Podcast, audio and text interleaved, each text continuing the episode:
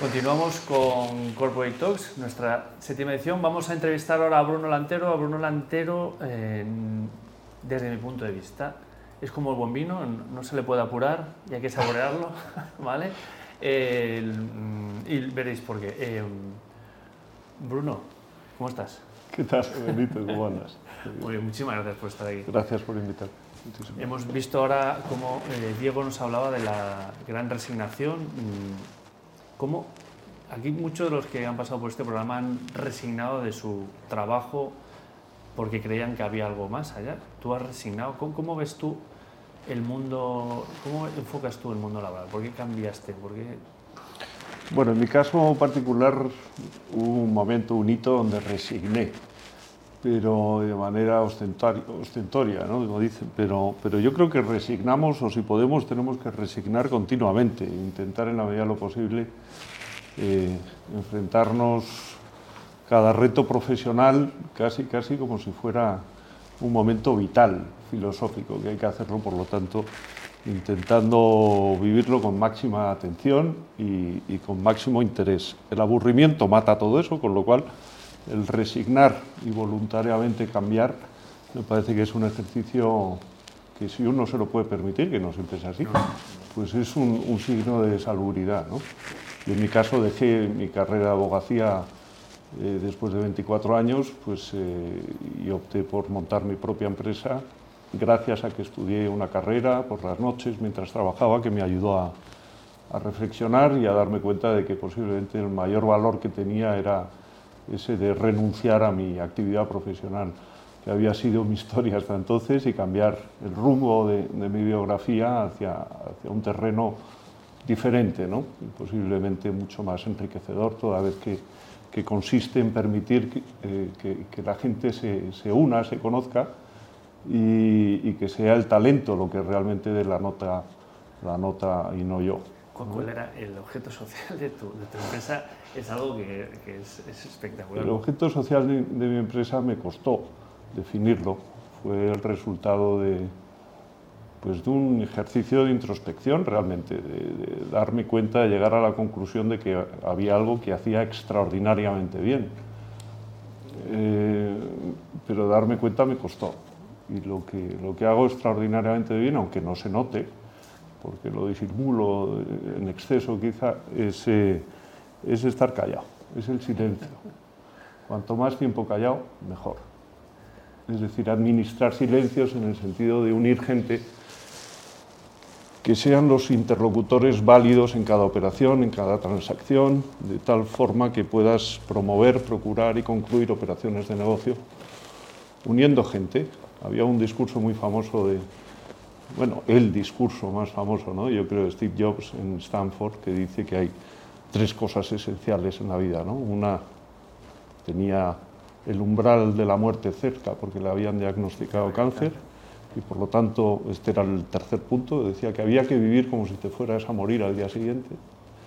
Había que vivir con pasión, apostando por los proyectos y la autenticidad que cada uno desde lo más desde la parte más central de, la naturaleza de cada uno, donde siempre hay talento, pues desde ahí eh, trasladar esa energía a, lo que haces en el mundo profesional. Y después este primer punto que decía que era el de unir los puntos. En el fondo, todo lo que haces en la vida, eh, luego cuando miras para atrás y ves esos hitos, ese caminito que has recorrido, todo cobra un sentido, un sentido particularísimo, en este caso la biografía de cada uno. Bueno, pues, pues, el tema era eh, optar por este, unir puntos y juntar gente para hacer cosas que me parecía interesante. Cuando, cuando optas por, por, por el silencio, hay toda una declaración de intenciones, toda una humildad que se entrevé, ¿no? no, lo que hay que otros hablen y, y, tú escuches, ¿no? Como, Sí, bueno, todo eso hay que, por supuesto, hay que decorarlo y hay que sacar un, una, algo tangible y que sea trasladable a un plan de negocios luego, pero inicialmente el ejercicio de definir el objeto de, de OBT de mi compañía fue reconocer algo que, que, me costó mucho tiempo, pero que, que, en el fondo era que, no era un buen profesional en lo que yo quería ser. Y realmente ser abogado me sirvió y me ayudó mucho, pero, pero yo no estaba contento y hay que estar contento. Un buen profesional. Bueno, posiblemente era un buen pero profesional. No estabas apasionado. Pero no estaba apasionado. Yo creo que me da la sensación de que esta vida no se debe vivir mucho más de una vez. Entonces hay que sacarle brillo al cobre a la mínima. Y, entonces, bueno, pues sí me costó porque es un ejercicio de, sinceridad el ver que, posiblemente en una dirección diferente a la trayectoria hasta esa fecha podía uno encontrar más, más, eh, satisfacciones. ¿no? Entonces opté por eso. Y, y, eh, estoy encantado, con lo cual, Sí, sí, en mi opinión, he acertado y creo que me queda mucho horizonte. Estar callado te aporta mucho, en el fondo te permite conocer mucha gente y hacer alquimia. En el fondo es transformar el plomo en oro. Hay gente extraordinaria que por un problema circunstancial no está en determinados lugares y no puede hacer determinadas cosas, pero si eso lo alteras y, y lo haces generalmente en un ejercicio de, de, de, permitir a la otra persona que, que muestre sus, sus talentos o, o, o, en el caso concreto las sinergias que pueda, que pueda haber es muy importante. En el fondo es como un catalizador, ¿no? Cuanto menos intervengas eh, y más permitas proyectar eh, que otros eh, canalicen esa energía necesaria, pues se produce a veces el milagro. Esto ya conectando puntos, como dices, está la gran resignación, es, es, es, algo que se está moviendo, ¿no? que, que es, es, ese, ese, paso que has dado tú, como he dado yo, como han dado muchos los que han pasado por aquí, es algo que quizá hace falta algo de canas o algo de experiencia para darte cuenta de que, sí. que puedes estar haciéndolo bien en tu trabajo, pero bueno, estoy convencido que tú, 24 años, si no lo hacías bien, al segundo año se te verían. Sí, sí, sí, no, no, por supuesto, por supuesto que, que son momentos que se, que, que, se alcanzan después de una trayectoria vital. Mm. Claramente eh, eso se hace así. Eh, yo creo que, vivimos a lo largo de la historia muchos paradigmas.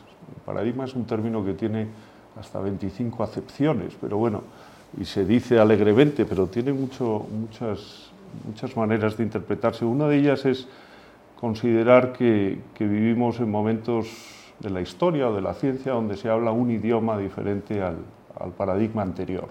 Ocurrió con el paradigma eh, Ptolomeo, el paradigma de Copérnico, de Newton, de Einstein y ahora con la física cuántica, en el ámbito de la ciencia. Pero en el ámbito empresarial o en el ámbito social o político o de la historia, claramente estamos en un hachazo, en un cambio de paradigma claro, donde el teletrabajo, la flexibilidad, la buena vida, es decir, la ética y la consideración de determinados valores como esenciales a la hora de desplegar la vida, no solamente dependen de una nómina o de una valoración, de una jerarquía o de una ortodoxia, ¿no? Yo creo que el permitir que, las personas en el trabajo y que así lo reconozcan los directivos de recursos humanos eh, tienen valores y deben de ejercer eh, la ética, deben emplear su tiempo y desplegar su, profesionalidad desde la dignidad, desde la libertad, todo eso me parece que contribuye como remuneración emocional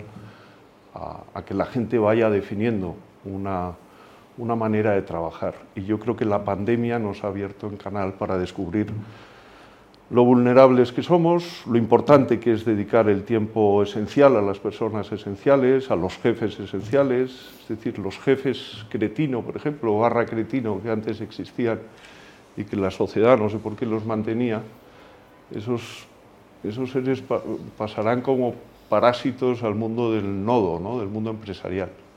Posiblemente lo más interesante es saber cuidar a la gente y saber adaptarte a las necesidades. Y una de las necesidades es que la gente florezca en su actividad profesional, es decir, estén contentos. Y eso, eso ocurre cuando reciben cariño, cuando reciben atención, cuando se les tiene en cuenta. Entonces yo creo que el mundo de la pandemia ha abierto, ha cambiado el paradigma. El paradigma, yo porque considero además que el mundo místico o de la espiritualidad es algo importantísimo, que es lo único que va a resolver los problemas y lo único que va a hacer que un empleado esté contento con su, con su empresa. o lo resuelves tú por dentro o nadie te lo va a resolver. Depende cómo encares las cosas, cómo te coloques, hay mucho ahí. Súper interesante. Has tocado mil palos y no sé por dónde seguir. súper interesante. Cuando hablas de. Eh, cuando hablas de. de que tú. Lo que. eh, has- el- tu evolución es ser un catalizador. Y cuando hablas de que te has, has salido, yo es que estoy viendo a, a- a todos, a muchos compañeros que. eh, que, el- que su día a día no, no- no pasan por el networking, no, pasan por, no, no- son capaces de ser catalizadores directamente porque no. Porque como dice Alejandro, eh, cuando trabajas en una multinacional conoces a tus cuatro compañeros, 10, 15 compañeros, y siempre son los mismos. ¿no? Y tu, tu objeto social, tu, tu trabajo pasa por ir más allá y estar siempre buscando gente, siempre... El networking es parte esencial de, de tu vida, ¿no?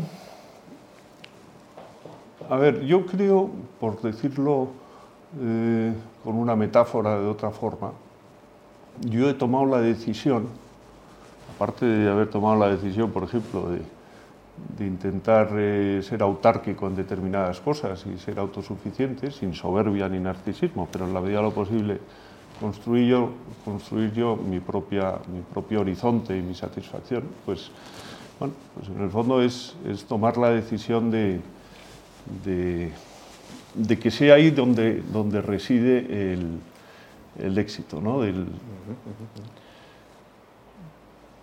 no sé, me has preguntado algo que no sé qué me has. No, el valor del, de- de- del networking, el valor de... Ah, bueno, sí, la de- metáfora de- es, perdóname, la sí, la, metáfora es que yo me pongo un objetivo, he tomado la decisión no tanto de crear medios como el networking, sino de crear un horizonte fijo.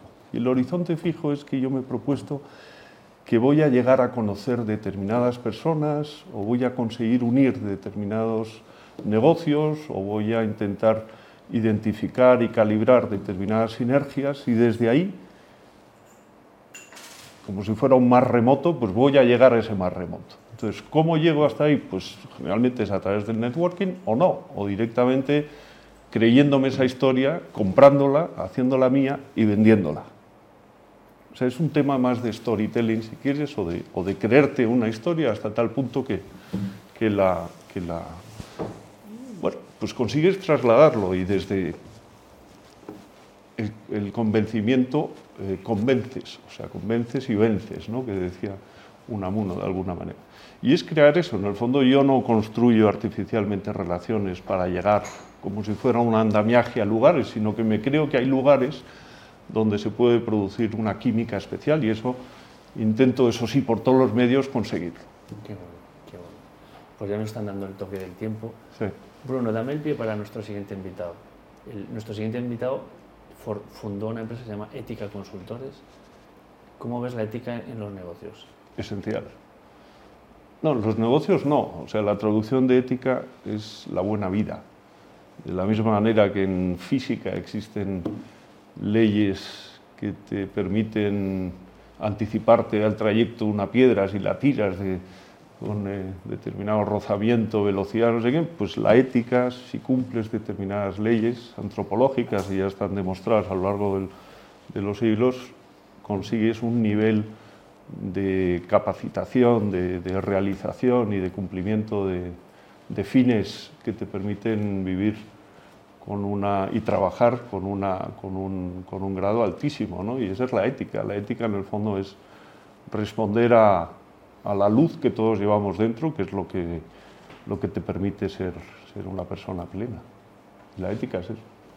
Pues yo con eso nos quedamos bueno. Muchas gracias. Muchísimas gracias. Gracias a ti, David. Pues yo, eh, sinceramente, no dejo de aprender de nuestros invitados. Hoy hemos tocado eh, muchísimos temas y espero que lo, disfrutáis, lo hayáis disfrutado tanto como lo he disfrutado yo y hayáis aprendido tanto como he aprendido yo. Seguro que se os han abierto muchos interrogantes y podéis googlear y buscar a, Bruno, que estará encantado de, de charlar con vosotros, aunque su, su objeto social sea el silencio. Continuamos. Muchísimas gracias.